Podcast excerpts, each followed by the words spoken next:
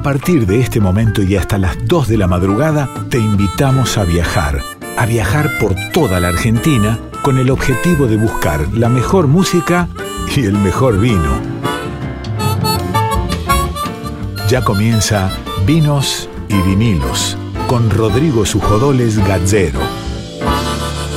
Hola, hola, ¿cómo les va? Muy, pero muy buenas noches. Bienvenidos a Vinos y Vinilos, el programa de vinos de Radio Nacional Folclórica. Estamos en esta noche de viernes, madrugada de sábado, haciendo este recorrido por canciones, por bodegas, por discos, por música en vinilo. Este programa siempre está compuesto por dos entrevistas. Por un lado, lo que tiene que ver con la música, propiamente dicho, y hacemos notas a artistas. Y por otro lado, a enólogos, sommelier, dueños de bodega, gente del mundo del vino. Hacemos este programa Darío Vázquez en la producción, quien les habla Rodrigo Sujodoles en la conducción. En la columna del cine está Laura Tomala, con producción de Maru Paz. Y en la musicalización, Nico Vega. Se pueden comunicar con nosotros en redes, en Spotify, nos encuentran, están todas las entrevistas cargadas en Vinos y Vinilos. Y también en Instagram en Vinos y Vinilos Radio. Nuestro mail, vinos y vinilos radio. Para hoy tenemos dos notas, grandes notas. Por un lado, en la que tiene que ver con el mundo de la música es un gran desafío la nota de hoy, una locura la nota de hoy porque yo propuse hacer un, programa de vinilos en Radio Nacional Folclórica, justo en esta gestión donde Radio Nacional está siendo dirigida por Mavi Díaz, la folclórica, y Radio Nacional por Alejo Ponlecica. Un gurú de la música en la Argentina, uno de los más famosos DJ que hay en la Argentina, pero además un gran coleccionista y gran conocedor de vinilos, más allá de todos los vinilos que editó y demás. Entonces es un gran desafío, porque por supuesto yo siempre lo digo, Mavi Díaz y Paul son grandes protagonistas y, y, grandes artífices de que este programa salga al aire. Entonces es un gran desafío poder hablar con él. Vamos a hablar con él, seguramente va a haber lugar para hablar de músicas, para pensar en discos imprescindibles, incunables y va a ser una gran nota, me atrevo a decir. Y por otro lado, la nota que tiene que ver con el mundo del vino es tremenda también porque vamos a hablar con uno de los enólogos más destacados de una de las familias de la aristocracia del vino, me atrevo a decir, del nuevo vino, de la nueva aristocracia, por decirlo de alguna manera. Estoy hablando de la familia Michelin y puntualmente la nota de hoy va a ser con Matías que nos va a recibir desde su bodega y promete una gran nota para este vino y vinilos de hoy. La musicalización como siempre está a cargo de Nico Vega y arranca la selección con Bruno Arias y su tema Saltenita.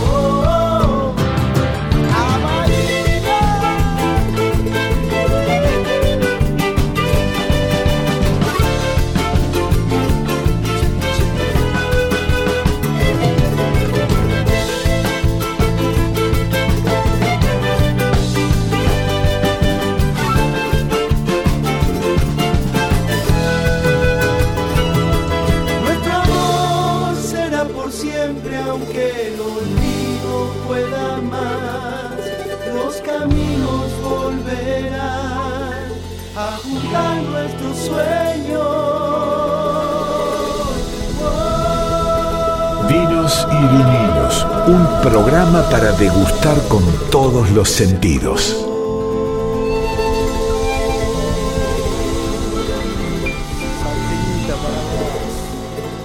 Seguimos en Vinos y Vinilos, acá por Radio Nacional Folclórica.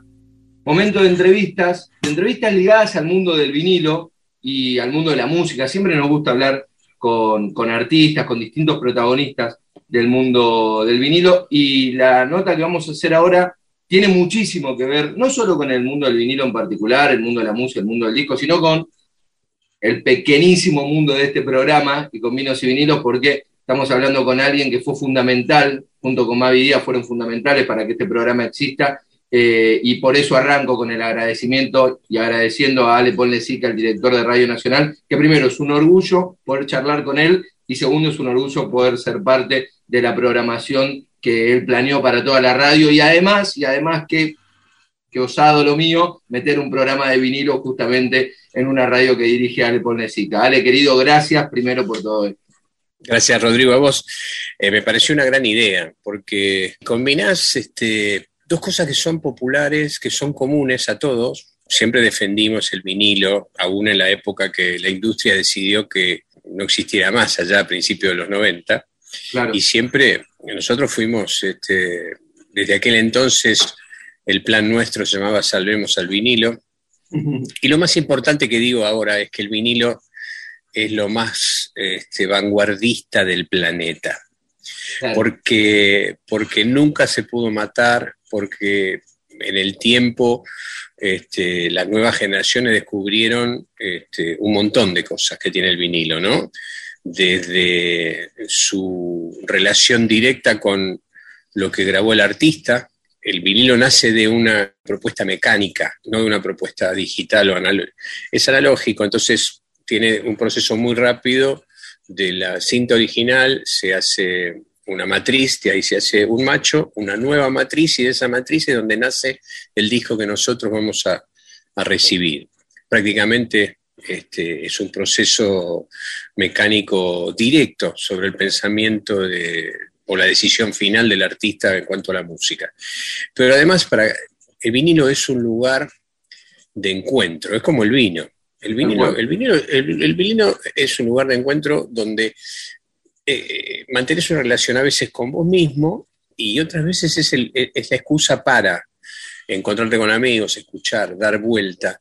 El vinilo permite tener la ceremonia de la música, permite eh, acercarnos al artista eh, no solamente al músico o los músicos que participan, sino a aquellos que están detrás, a los diseñadores, a la gente que piensa un diseño de arte en relación al producto que hay adentro del vinilo, a la, evolución artística. Y cuando me toca además poner vinilo para que la gente baile, suceden dos cosas. Por un lado, lo que a mí me pasa.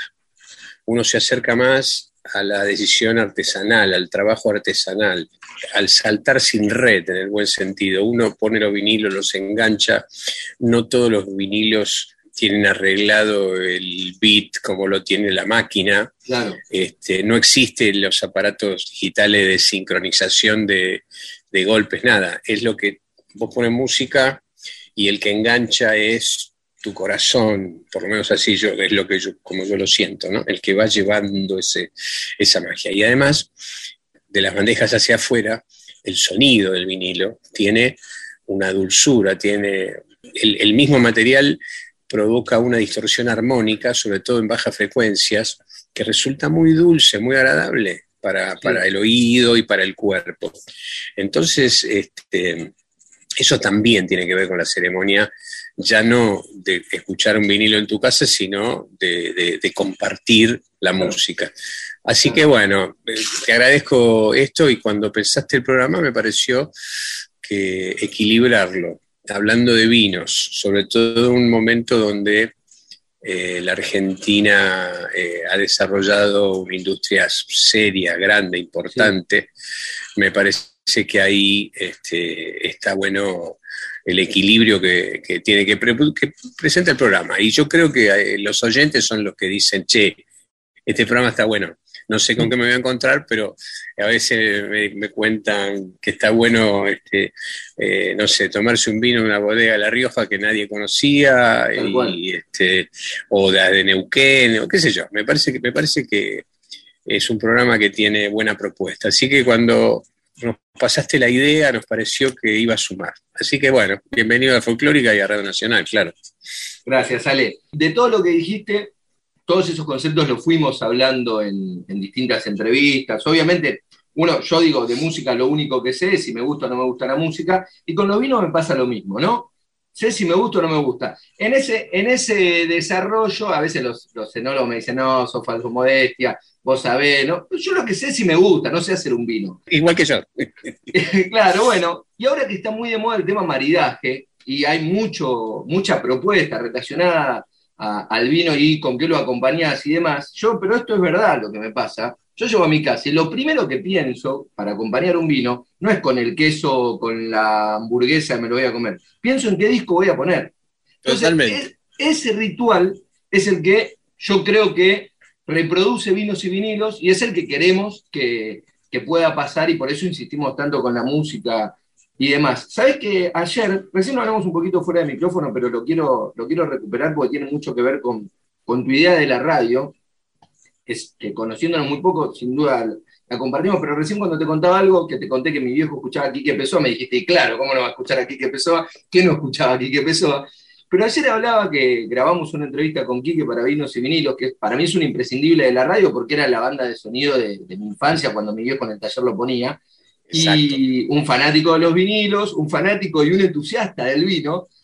Y me decía eso, que tenía, eh, Quique, todos lo conocen, tuvo una historia en la que él decide irse, salir de, la gran escena de la radio. Eh, primero salir de la gran escena e irse a un proyecto de Bahía en Radio Ciudad, que estaba lejos de ser esa radio continental donde Quique era líder, o en Radio del Plata donde Quique era líder.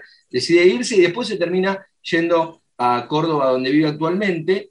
Y, y me contaba que él estaba viviendo del hospedaje y demás, y recibe un llamado tuyo un mes antes de la pandemia, que nadie se imaginaba que esa pandemia iba a suceder, recibe un llamado tuyo que le devolvió las ganas y el entusiasmo, incluso me dijo, y quiero que me cuentes sobre eso porque calculo que haber sido más grande, él me dijo que vino a una reunión con vos con una batería tremenda de proyecto, pero me dijo, era una cosa tremenda que él me dijo, sí, a todo, pero vamos a poco porque te haber matado. Bueno, a alguien se le ocurrió que, yo podía estar a cargo de Radio Nacional y, lo que dije, bueno, volvamos a hacer una radio. Eh, en el último tiempo, por muchas razones, porque alguna gente cree que lo que pasa en las redes o que lo que pasa en la televisión es lo mismo, la radio empezó a ser un espacio este, donde la gente que hacía televisión eh, o que hace televisión dice, yo tengo que tener mi programa de radio. Y la radio es muy especial. Y la gente que hace radio la entiende porque se hizo desde muy chiquito en la radio, porque primero antes de estar adelante un micrófono se puso a escuchar, o escuchaba de la radio, escuchaba a su viejo. Y, y ese espíritu es difícil que alguien que hace televisión lo, pueda traducir. Puede haber que, puede ser que haya grandes este, conductores de televisión que tengan programas y que tengan una gran producción para hacer un buen programa de radio. Pero el espíritu de la radio, la manera de, de ser el cómplice con los oyentes, no nace de un día para el otro. Quique Pessoa es radio. Cuando yo empecé, obviamente pensé en algunos nombres, lo llamé a Alejo Apo y le dije, Alejo, tres letras, que T, C, A, que todo, con afecto. Eh, quiero que estés con nosotros. Lo llamé a Quique y, empezamos a armar una radio eh, pensada por gente que hace radio, que ama la radio, que la expresa este, eh, como pocos. Al mismo tiempo, siempre sentí que nosotros tenemos un compromiso con la argentinidad, con el quiénes somos. Eh, la gente que hace radio maneja los tiempos, los espacios, entiende al oyente, lo hace parte y traduce esos, esas emociones, esos sentimientos.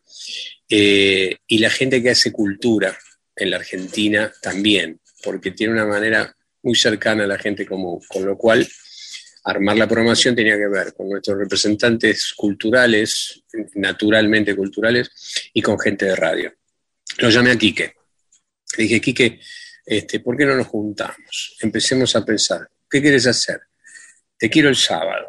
Le digo, te quiero el sábado a la mañana. Este, el sábado tiene que ser un día este, donde conozcamos a toda la Argentina, donde sea menos. Eh, bueno, yo voy a Buenos Aires en dos semanas, si te parece, no sé qué, listo, almorzamos, almorzamos. Y sí, el flaco en dos semanas no sabe lo que es, ¿viste? Este, de hecho, estamos trabajando en un par de proyectos. De, este, pero bueno, pero naturalmente surgió la idea. Yo, yo quería empezar el día con algo que le gustara a la gente, que fuera un espacio de reflexión. Ahí nació Cuento de Medianoche, que tiene hoy un suceso enorme y además lo trasladamos a los podcasts y, baja casi 100.000 podcasts por mes, una locura. Y teniéndolo aquí que ahí, empezamos a pensar el fin de semana. Y la referencia directa fue, fue nuestro, nuestro admirado y querido Juan Alberto Badía. Claro. Siempre pensamos que siendo una radio federal que está en todos lados, Estudio País era un gran proyecto. Entonces eh, hablé con los hijos de Juan Alberto, les, conté la idea que queríamos usar el nombre de Estudio País. Este, ellos estuvieron encantados y así nació Estudio País.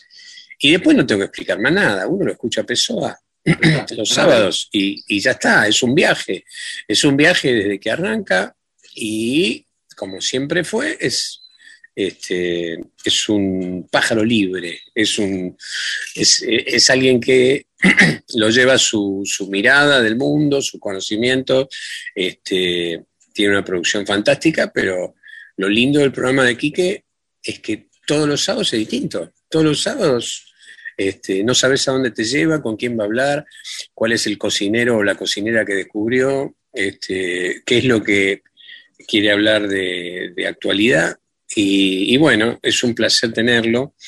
Hicimos esa cosa federal que puede ser Radio Nacional. Él tiene su estudio fantástico ahí este, en, su hostería y, desde ahí salimos a todo el planeta, a cualquier lado que se nos ocurra.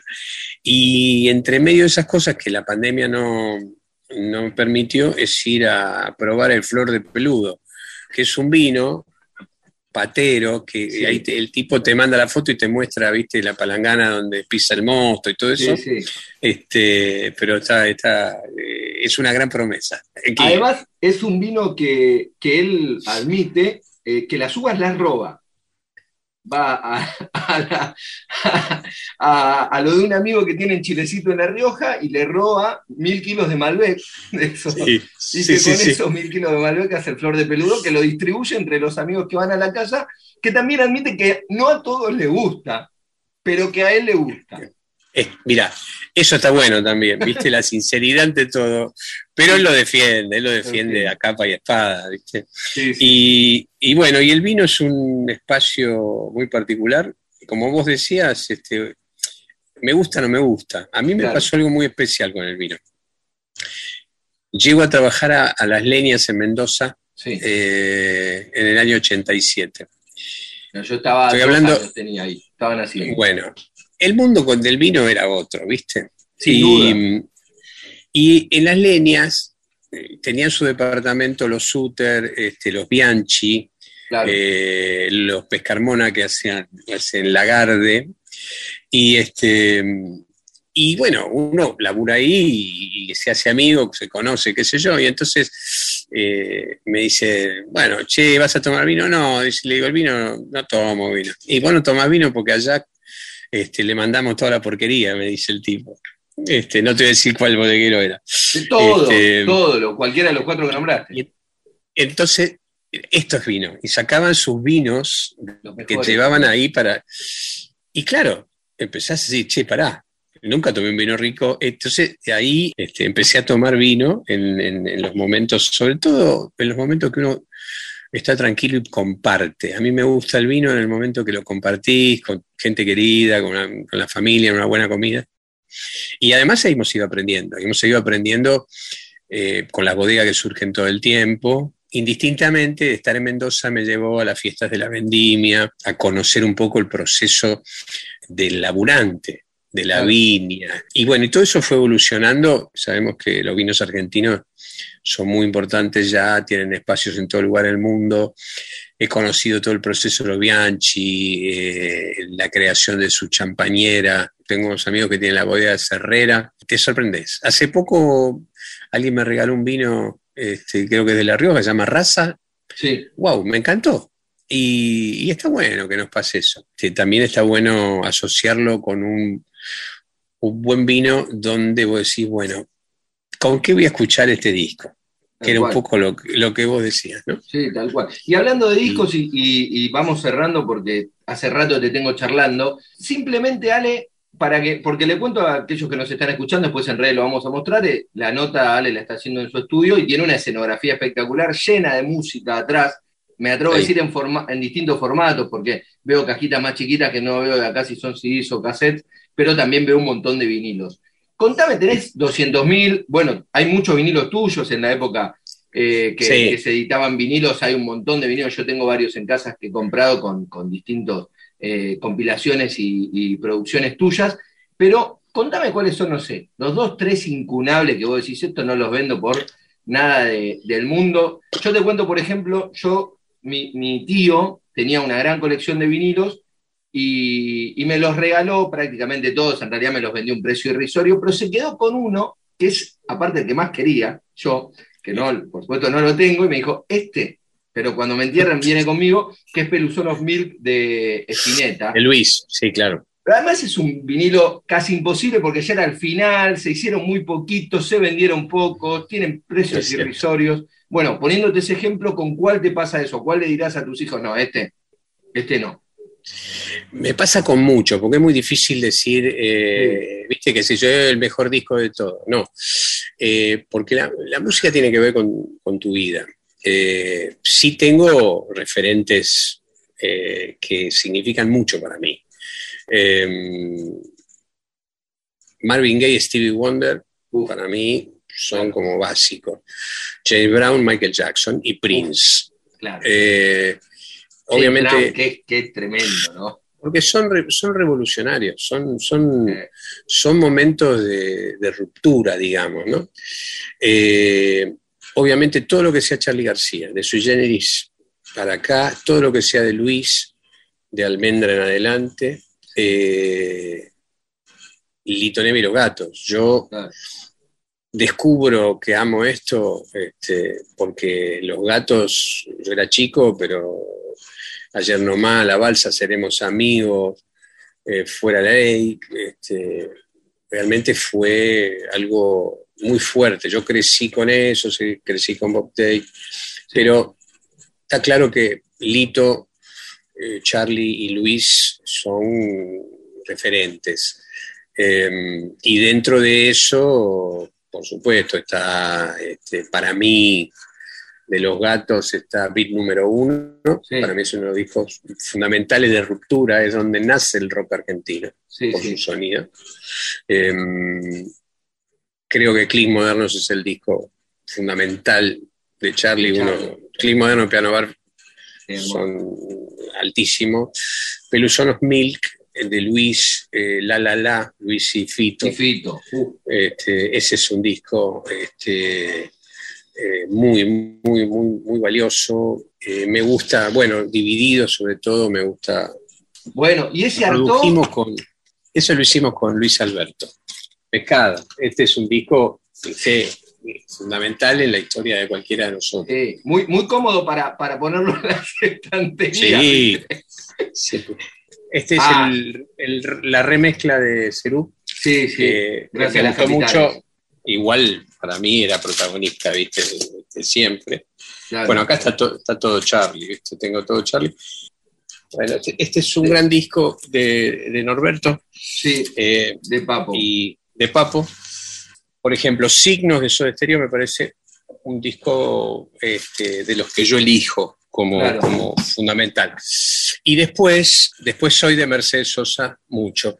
Claro. Además de Mercedes Sosa en Argentina, que es un lugar común, el disco que vino después, que se llamaba Mercedes Sosa del 82, que trae Inconsciente Colectivo, sí. me, parece ese, Escondido en mi país y Será Posible el Sur, son tres discos enormes, asombrosos. Eso los elijo como siempre. Y la otra cosa que me pasa es que yo sigo al artista, entonces tengo todos los discos de Génesis y sus solistas, claro. Paul y Peter Gabriel. Por ejemplo, Eric Clapton, para mí, es uno de los tipos que yo más admiro. Y tengo todo desde, que empezó con Yardbird, Los Cream, sus discos solistas, eh, Derek and the Dominos. Eh, tengo todo, todo su disco, lo que acaba de sacar ahora. ¿Tenés idea de cantidad, Ale? En un momento dejé de contar, pero llevaba cerca de 20.000. ¿20.000? Sí. ¿Y, ¿Y, tuyos, tuyos cuántos hiciste, Ale? Yo hice con Pelo Aprile, hice seis eh, vinilos, después hice uno para en la discográfica de ATC, sí. y después hice una edición de seis discos que fueron CD ya en el principio de los 2000 para la EMI hice seis discos temáticos. Y después tengo, sí, las colecciones de discos que hice, los, 44 discos de la colección de rock nacional que hice para, para, noticias. Eso fue una linda, un lindo momento porque fue una manera de hacerle llegar a la gente muchas obras que se iban a perder porque las compañías no le iban a dar mucha bolilla para volver a editarlas en CD. Y entonces hice muchas colecciones para, para diarios y revistas mucho, mucho, muchas cosas distintas, folclore, hice tango, hice rock argentino, eh, hice los artistas más reconocidos, hice discos que se vendieron hasta 35 millones de, de CDs. Pero volviendo al vinilo, nada lo supera, ¿viste? Este, y toda la música se entrelaza. Fines de los 70 y comienzo de los 80 además, un DJ, yo soy un DJ de canciones, Rodrigo, no soy un DJ que hace su música, soy un DJ de canciones. Y cuando vos sos un DJ de canciones, escuchas todo y estás preparado para todo y todo te enseña. Entonces, uno admira a Rubén Blades, a Juan Luis Guerra, este, pero a lo largo de, Juan Luis Guerra, lo amo. Uh, Juan Luis Guerra, los arreglos, porque uno se enamora. Tuve sus primeros vinilos en el, en el 90 Ojalá que llueva café, después salió, Bachata salió Rosa. Este, Bachata Rosa, y hay momentos altísimos. Los anteriores, no sé, temas lindos como para, como para escuchar, Visa para un sueño, o sea, que son temas políticos, de compromiso, ¿viste? Ojalá que llueva café mismo. Ojalá que llueva café. Una gran manifestación. Este, sí, sí, sí, la este, Areito, por ejemplo, es un disco fantástico. 500 años después, a, quién, a, nadie le importa, ni a la Mitsubishi ni a la Chevrolet. Está diciendo, ¿viste? Después el mundo cambió y hoy es alguien que escribe sobre todo canciones religiosas. Pero ahí tenés, estaba pensando en Rubén Blade, por ejemplo. Yo a Rubén lo descubrí, obviamente, este, con Willy Colón y con Pedro Navaja, pero escuchar Buscando América de, Rubén Blades y los seis solares es algo fantástico. Y lo mismo nos pasa con el folclore. Eh, yo crecí una parte de, mi infancia la pasaba en el campo, en Córdoba, escuchábamos Radio Nacional y Radio Río Cuarto y, escuchábamos Cafrune, cantábamos Cafrune, cantábamos la samba, este, los fronterizos. Y es tu música, es, es la canción de tu tierra, de donde vos creciste. Y uno no puede dejar de lado esa relación, la relación de tu terruño con los artistas y con los autores y los poetas que te cuentan lo que a vos te pasa.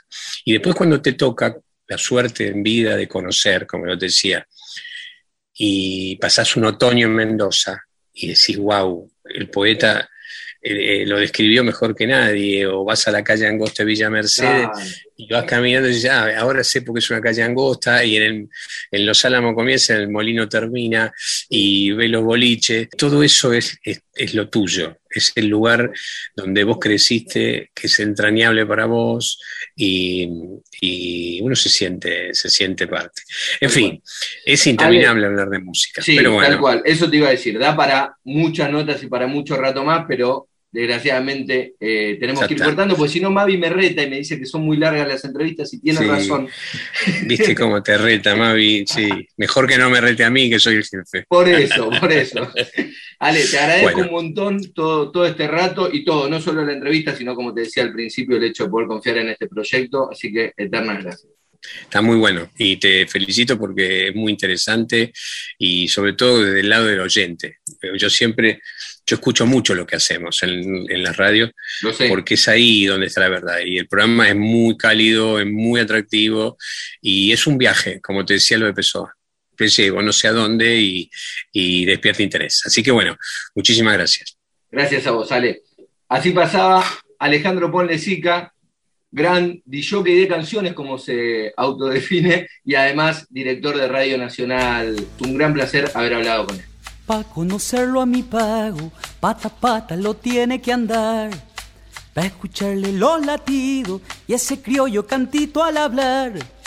Córdoba rumbo a los valles tiene su encanto, ¿sabes?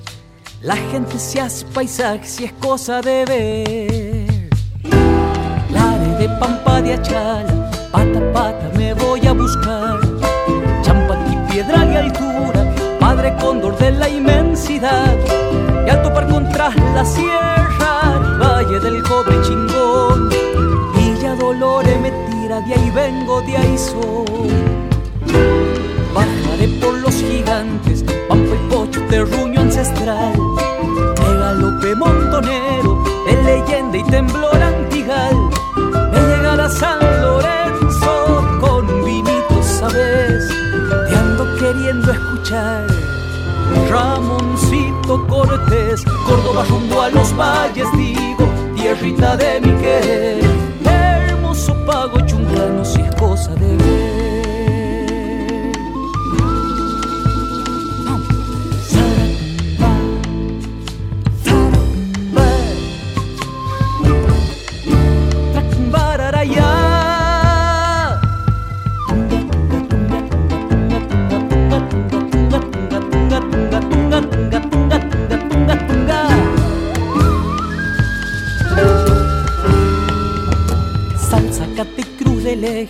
Gente brava para guitarrear. Por San Marcos, Miel y Monte, Uritorco, Cósmico Portal. Y sin Valle de Punilla pega su grito cosquín. De un galope en un puñado se junta el país. ¡Ay! Verde de la Sierra Chica, pata pata me voy a buscar. Cuando para enjolgorearse, vibra un corso en carnaval charraquear a un criollo, hasta Guadiolo llegué. Don Pelusa, mi vaca me ha dado una sed. En diciembre San Antonio, pata pata tengo que llegar. Alma viva del encuentro, danza, copla, trinchera, amistad. Que al pisar para Vallasca, Calamuchita y su paz. Ahí cito por los aromos, descanso nomás Córdoba rumbo a los valles digo, tierrita de mi querer, hermoso pago chungano,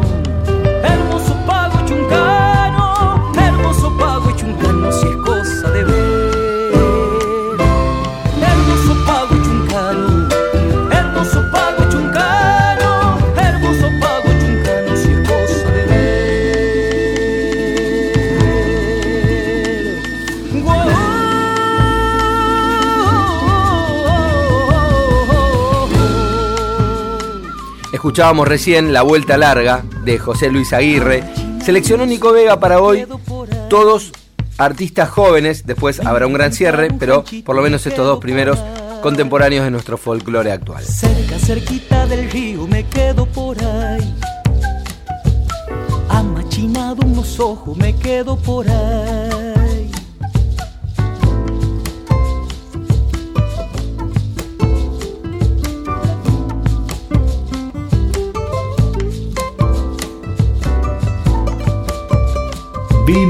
Y vinilos con Rodrigo Sujodoles Gallero.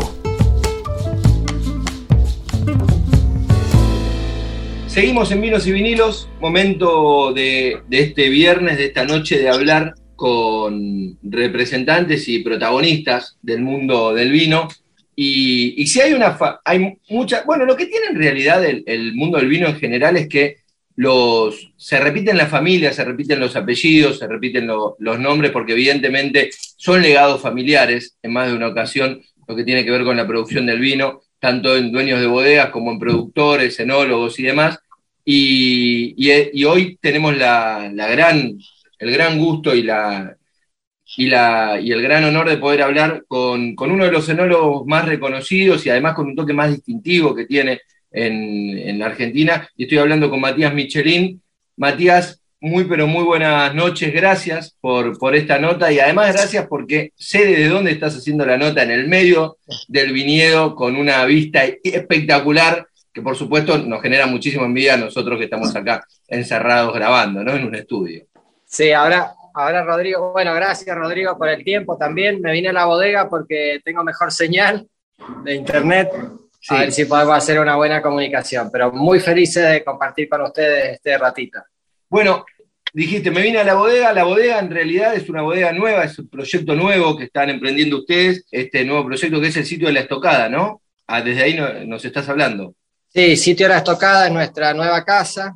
Eh, iniciamos Passionate Wine, mi proyecto personal, junto a mi mujer Cecilia, en el 2009, donde hicimos los primeros vinos, los montescos, y desde el 2009 hasta hoy hemos compartido bodegas con, con mi familia, con amigos, con vecinos, y he estado como de mudanza en mudanza y siempre sin tener la casa propia. Y este año, el año de pandemia, nos ayudó a animarnos a...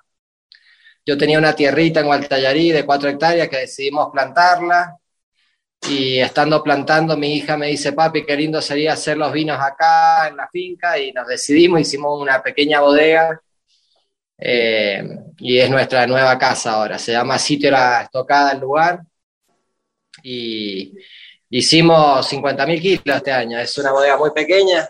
Bueno, no sé si la van a ver por radio, pero te la muestro a vos. No, pero la vamos, la, la, vamos a compartir en, en, las redes sociales también. Mati, te quiero hacer dos preguntas que tienen que ver con dos datos que vos dijiste, que a veces ustedes los dan sobre sentado, pero por ejemplo, yo que siempre digo lo mismo, lo único que sé de vinos es si me gusta o no me gusta el vino. Hay un montón de otras cuestiones de, la producción que, son números que en realidad me cuesta asimilarlos. Vos dijiste, por ejemplo, recién, eh, que tenías cuatro hectáreas. ¿Cuatro hectáreas cuánto es?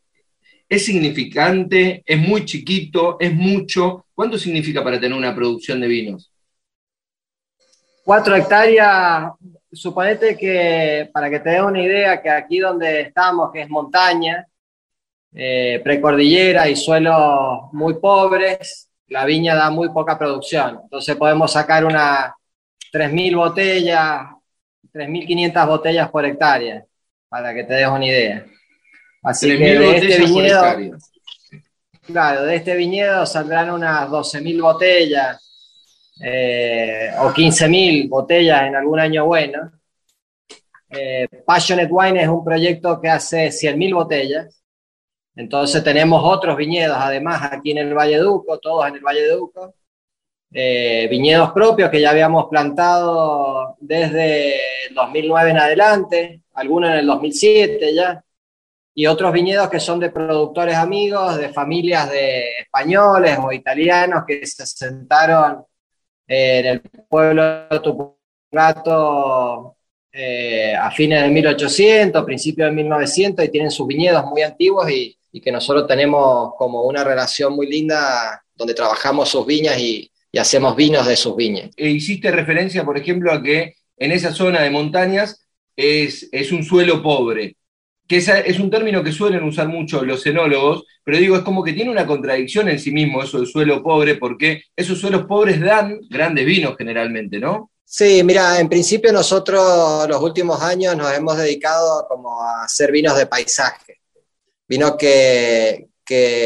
uno pueda embotellar las características del lugar, ¿no? y, la montaña te da mucha austeridad y te da mucha, en, algún sentido, eh, crudeza o una fuerza eh, de energías que da la montaña y, y que los vinos tienen que ver con eso. Entonces las viñas crecen muy pobres, las viñas crecen con mucho esfuerzo eh, en este tipo de suelos o de altura. Nosotros estamos a 1500 metros de altura y, eso hace que, que, la planta se desarrolle poco, pero en ese poco desarrollo hay una gran intensidad de sabores y una gran eh, expresión de esos sabores y de esos aromas debido a, que la planta produce poca uva. Entonces, lo que nos da este lugar y la gran bendición es que los vinos tienen mucho carácter eh, y es mucho carácter de la energía de la montaña. Mati, yo estoy viendo, le cuento a la gente, lo estamos grabando en la bodega, hay toda una escenografía, por decirlo de alguna manera, atrás donde se ve. ¿Eso naranja que de atrás qué son? ¿Son tanques lo que está a tus espaldas? Lo de atrás son ánforas, son unas ánforas de 500 litros eh, son de barro, las, traje de España.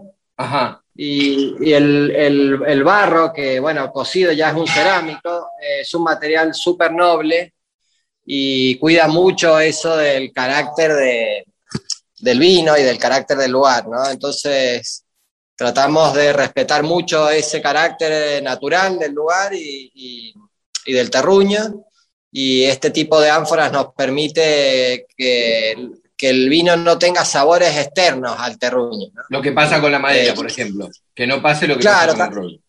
Sí, también usamos madera, por ejemplo, acá te muestro uno que es un fudre que nos acaba de llegar desde Francia. Sí. Eh, porque hay vinos que sí necesitan ese intercambio y esa conexión con la madera. Eh, la madera también es un material, es un material súper noble, hay que tener mucho cuidado en la madera, qué tipo de madera va a usar y, la cantidad de tostados que va a usar. Entonces nosotros no usamos tostado en la madera para que no haya sabores del tostado de la madera, ¿no? sino que la madera sea el albergue para la crianza de ese vino, respetando el carácter del lugar, pero no sea que le aporte sabores o aromas al vino que son diferentes a este lugar. Y después también vimos eh, que cuando estabas afuera me dijiste ahí atrás se ven unos huevos, y está como muy de moda eso de los huevos, ¿no? Contanos qué, particularidad tiene, qué le aportan al vino. Bueno, entonces también tenemos eh, huevos de hormigón que nosotros los tenemos acá al aire libre, eh, un poco como esa locura de la conexión entre el vino, el terroir y el universo, ¿no? y los astros, la parte astral. Eh, hace muchos años atrás yo visitaba a un productor eh, francés que trabajaba en agricultura ecológica biodinámica y fue la primera vez que yo veía un huevo dentro de una bodega, que en realidad no lo tenía dentro, lo tenía afuera. Y este productor, eh, a mí me gustaban mucho sus vinos, ¿no? Entonces me decidí ir a visitarlo. Y cuando me encuentro este huevo le empiezo a preguntar qué es lo que significaba o cuál era el sentido del huevo para el vino y, y me dio un montón de explicaciones súper lógicas, enológicas, pero al final me dice, pero lo más importante es que por la forma del huevo hay una gran atracción de las energías de los astros. Y eso hace que los vinos sean más intensos en sabores, en aromas, en color. Y bueno, yo pensé en ese momento que estaba, que estaba loco. Eh, pero volví, volví a Argentina y hablé con mi hermano Juanpi, que también es enólogo, y, dije, Juan, pide algo con los huevos y, con la conexión astral, tenemos que probarlo. Y en el 2011 hicimos los primeros huevos construidos en Argentina. hicimos la experiencia y la verdad que empezamos a descubrir que tanto en la fermentación del vino como en su crianza en el tiempo y en esta forma tan especial, eh, realmente hacía que los vinos expresaran el carácter del lugar de una forma más, eh, intensa, ¿no? Y como en una forma más, eh, te diría casi hasta espiritual, que vos podías lograr emocionarte con el vino eh, mucho más que, en otros formatos, ¿no? Nosotros en ese momento usamos tanques de acero inoxidable y algunas piletas de hormigón cuadradas, pero no era lo mismo. Empezamos a hacer vinos en huevos, empezamos a fabricar huevos y hoy encontramos que, que queremos seguir haciendo los vinos de esta manera, ¿no? En materiales nobles como el hormigón, como las ánforas, y que las formas tienen mucho que ver, más que nada en ese periodo de crianza del vino. Eh, estas formas que no son, que no son rectas, ¿no? Que, que, tienen como la naturaleza, eh, donde no existen vértices ni ángulos, eh, donde son formas más orgánicas con la naturaleza, como es un ovoide, como es el caso que usamos las ánforas, los huevos o los fudres, ¿no? que son más circulares. Y, pensamos que, estas formas nos ayudan en, respetar ese carácter de los vinos del lugar. Y como te decía, eh, nos hemos enfocado a hacer muchos vinos de, que, tengan una interpretación del lugar fuerte, ¿no? que el consumidor pueda llegar a un lugar a través del vino y, y, poder entenderlo a través del vino. Suena una locura, pero bueno, los que somos fanáticos del vino nos, nos ponemos estas como metas en la cabeza y, y nos hace emocionar poder eh, eh, transmitir eh, a través del vino.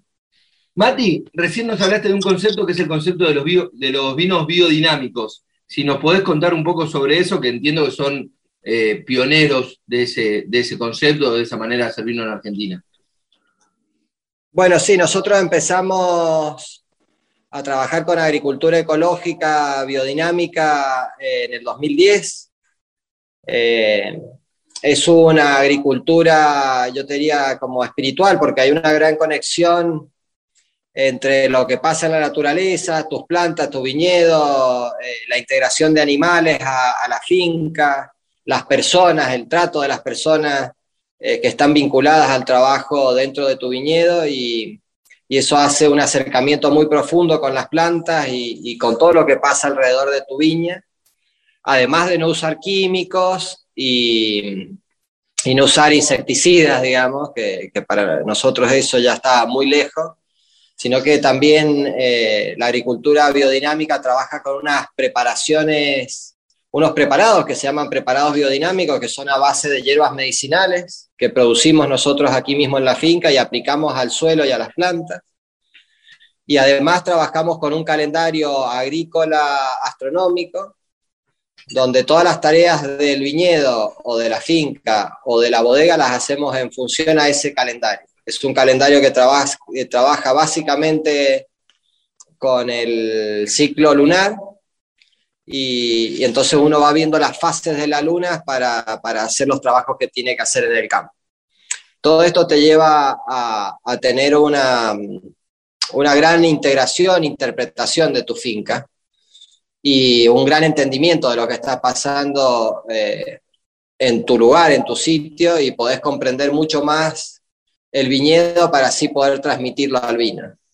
Eh, te digo que es una agricultura espiritual porque además de, si la comparás con la agricultura orgánica, por ejemplo, eh, que la agricultura orgánica no usa químicos, pero la agricultura biodinámica da un paso más, ¿no? De, realmente poder interpretar eh, los ciclos de la naturaleza, ¿no? Y cómo influye la luna, por ejemplo, cómo influyen eh, el sol o los planetas y, cómo las plantas, los animales y las personas respondemos a esas influencias eh, astrales, a, nuestro carácter, a nuestra personalidad y, y, la sensibilidad que tienen las plantas y los animales eh, sobre eso también, ¿no? Eh, es muy lindo porque al final yo creo que conseguís alimentos más sanos y, o en, en nuestro caso uva más sana y uva digamos, que, que está más feliz eh, eh, por el cariño que uno le da en el trabajo en el viñedo y eso hace lograr vinos que yo creo que, que tienen una capacidad de emocionar, ¿no? Y, y, nosotros queremos que nuestros vinos puedan emocionar al consumidor, emocionar a, a, ese que eligió una botella de nuestros vinos. Hoy por hoy, Mati, todos los vinos de, de esta nueva bodega son biodinámicos. Sí, nosotros trabajamos todos nuestros viñedos en forma ecológica, sustentable y biodinámica. Eh, empezamos en nuestra bodega Superuco, que es la bodega más chiquita que tenemos en la familia, la que comparto con mis hermanos. Y Superuco fue como ese lugar experimental donde empezamos todo el trabajo de agricultura biodinámica y de ahí se fue distribuyendo al resto de los viñedos que trabajábamos y al resto de los viñedos que fuimos plantando y, es una filosofía de trabajo que no, que no podés abandonar y, o que no podés eh, trabajar en algún viñedo en forma ecológica, biodinámica y en otros en forma química tradicional. Es como, es imposible. Entonces, hemos encontrado algunos viñedos que nos gustan mucho y que son de productores y, y que trabajan en forma tradicional y hemos ido a través de los años como convenciéndolo, mostrándole las ventajas de un trabajo sobre ecología y hemos, ido, hemos podido ir transformando esos viñedos a ecológicos. Perfecto. Mati, te agradezco mucho esta, esta nota, te felicito por todo y además somos grandes disfrutadores de tus vinos, así que gracias y gracias por todos estos minutos que charlamos. Rodrigo, fue un gran placer, eh, lamento la comunicación tan cortada, eh, les mando un fuerte abrazo y, gracias por estos minutos. No, valió, te digo una cosa, valió la pena los problemas de conexión porque, porque los problemas de conexión se condicen con el increíble lugar en el que estás. Entonces, prefiero que se corte y poder ver todo como, como nos mostraste, después en redes sociales lo vamos a en esta entrevista radio no se está escuchando, pero en redes sociales lo vamos a ir mostrando cómo nos mostraste la bodega, el viñedo del campo. Así que eh, bien valió los problemitas de conexión, pero con ese, con ese gran respaldo de, de, hasta geográfico. Bueno, Rodrigo, muchas gracias. Muchas gracias, un gran placer. ¿eh? Fuerte abrazo. Gracias, Mati. Así pasaba Matías Michelin acá por Vinos y Vinilos. Un gran gusto que nos dimos de poder hablar con uno de los enólogos más representativos de la Argentina. De norte a sur, de este a oeste, música y viñedos de todo el país. Vinos y vinilos.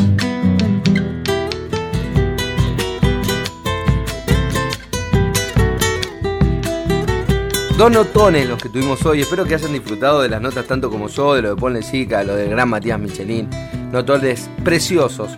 Ya se viene Sandra Ceballos con Jayaya y te dije que hoy en Vinos y Vinilos íbamos a cerrar con una gran artista y así es porque la canción de cierre que eligió Nico Vega para hoy es Sudamérica mi voz de Mercedes Sosa. Chau chau.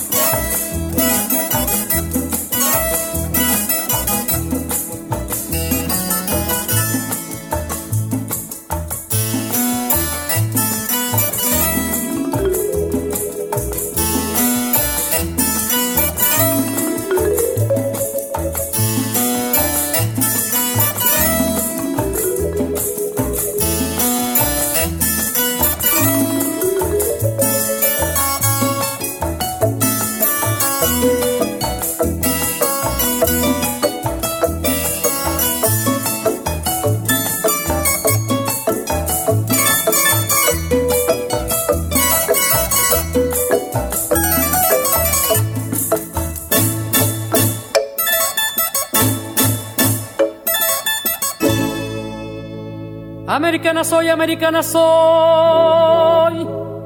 Y en esta tierra, y en esta tierra yo crecí. Vivrán en mí milenios indios y centurias de español.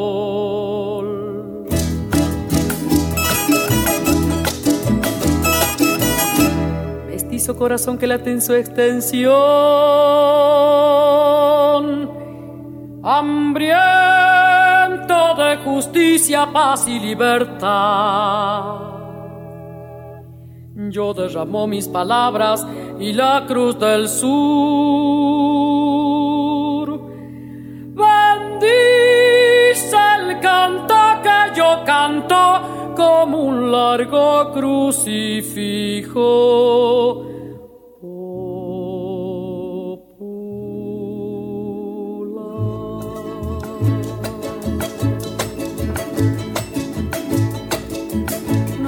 canta usted, ni canto yo.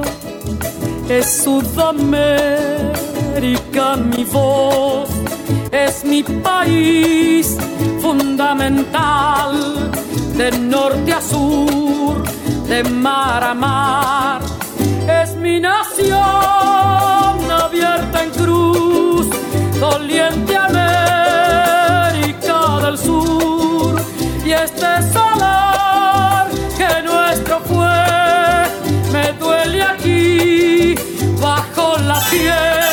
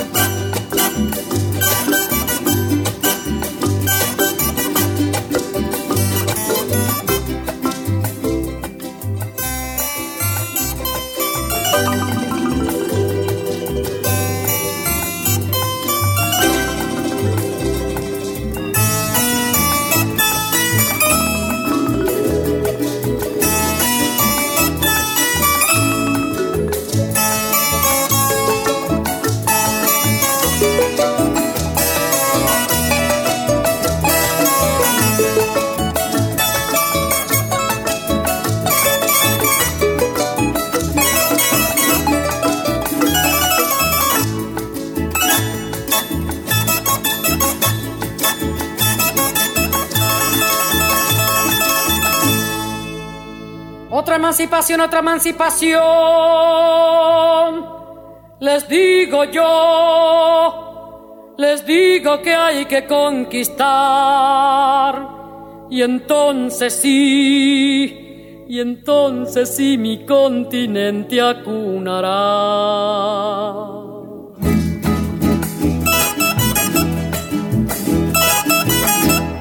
Una felicidad, una felicidad con esa gente chica como usted y yo, que al llamar a un hombre hermano sabe que es verdad y que no es cosa de salvarse cuando hay otros que jamás se han de salvar.